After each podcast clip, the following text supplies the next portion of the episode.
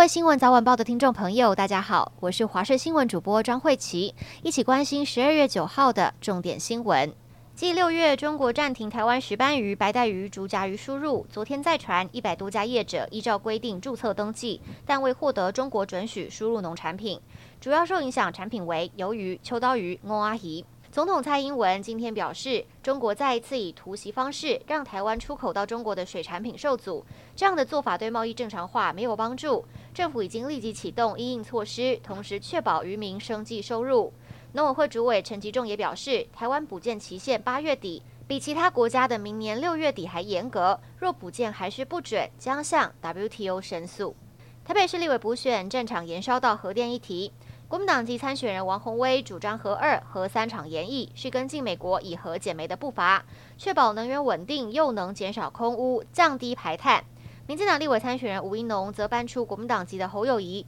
说他对核电的立场和侯友谊一样，如果没有核能安全，如果无法解决核废料的问题，就无法好好讨论核电。卫福部社会保险司今天公布，从明年一月一号起，国民年金保险费率调整为百分之十，月投保金额调整为新台币一万九千七百六十一元，预估受影响的人数大约两百七十一万人，每人每月自付保险费将增加七十二元到一百四十四元。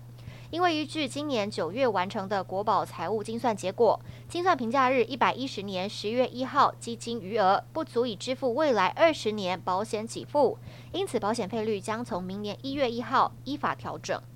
因为沙乌地阿拉伯调降明年一月销往亚洲货油官方售价，加上美国十一月 ISM 制造业采购经理指数跌至四十九，导致国际油价下跌。中油持续实施油价平稳双机制。预估十二号凌晨零时起，汽油每公升调降新台币零点二元，柴油每公升调涨零点二元。按照预测状况，九二五铅汽油每公升二十九点一元，九五无铅汽油每公升三十点六元，九八五铅每公升三十二点六元，超级柴油每公升二十七点三元。新竹市警方今天指出，一名水电工和女性友人一起制作大麻糕点，在网络上贩售。男方几个月前购入大麻原料及糕点模具，一起在网络上自学制作糕点，把大麻作为添加物，再透过超商店到店的方式交货，躲避追查。三个月就获利近百万元，但疑似因为无法正常出货，被顾客检举了。警方获报抓人，已请桃园地检署侦办。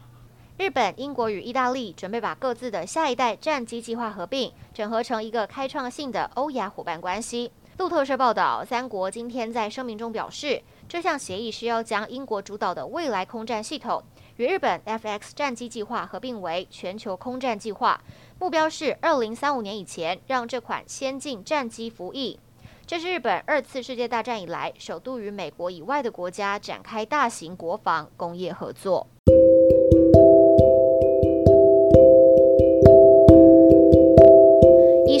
这一节新闻内容，非常感谢您的收听，我们下次再会。